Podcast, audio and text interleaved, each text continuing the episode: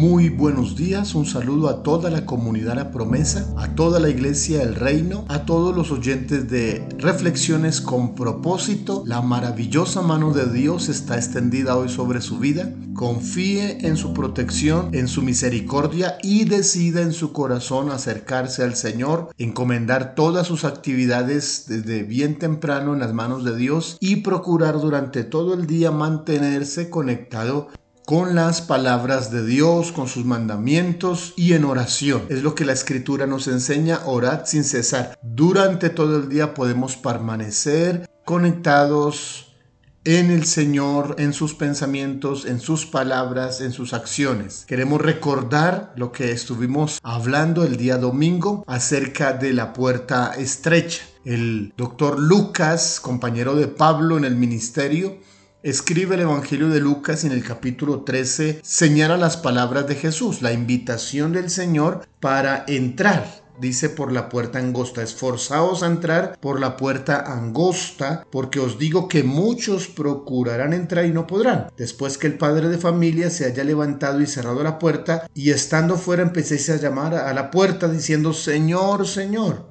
ábrenos. Él respondiendo os dirá, no sé de dónde sois. Esta escritura nos habla entonces de lo angosto que es el camino y lo angosto que es la puerta. Y señalamos tres verdades muy importantes. Número uno, solo existe una puerta, es Jesús. Necesitamos construir una relación con Jesús porque Jesús es el camino al Padre. Todo lo que pedimos al Padre en el nombre de Jesús hay respuesta. Todo lo que practicamos y vivimos por Cristo Jesús, hay una mediación. Él es nuestro abogado.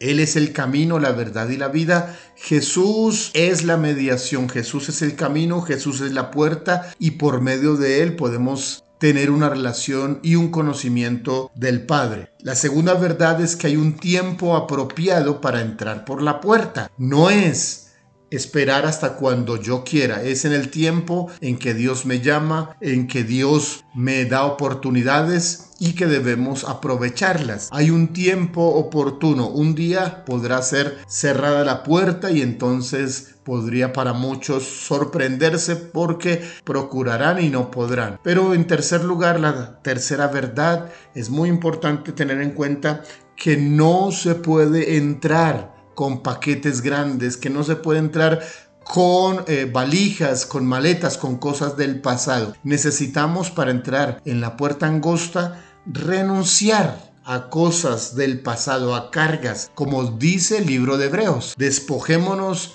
del pecado y de todo peso, es decir, de toda carga que nos va a impedir o entrar o después de que hayamos entrado el avanzar en el camino angosto. Es dejar a un lado la forma antigua que teníamos de vida, ese odio, ese rencor, esos celos, esos vicios, todas esas maletas que teníamos, esas cosas que nos impiden, que constituyen toda una carga para la vida espiritual. Es importante deshacerse de todo ello y libres caminar el camino del Señor. Cuando Lázaro fue resucitado, fue necesario que le retiraran los vendajes, todos esos lienzos con lo que habían cubierto su vida para que continuara en los días, los años que Dios le daba más de vida. Dios te ha dado la oportunidad de vivir, Dios te ha regalado vida y necesitas por la obra del Espíritu Santo que tú experimentes esa libertad, que Dios te libere de esos vicios, que Dios te libere de esas cosas, de esos recuerdos pasados, esa forma, esos patrones heredados de tus antepasados que no corresponden a la enseñanza de la escritura. Son tres verdades que quería recordar de lo que estuvimos hablando el domingo anterior y que nos ayudan a orar en esta mañana. Oremos para que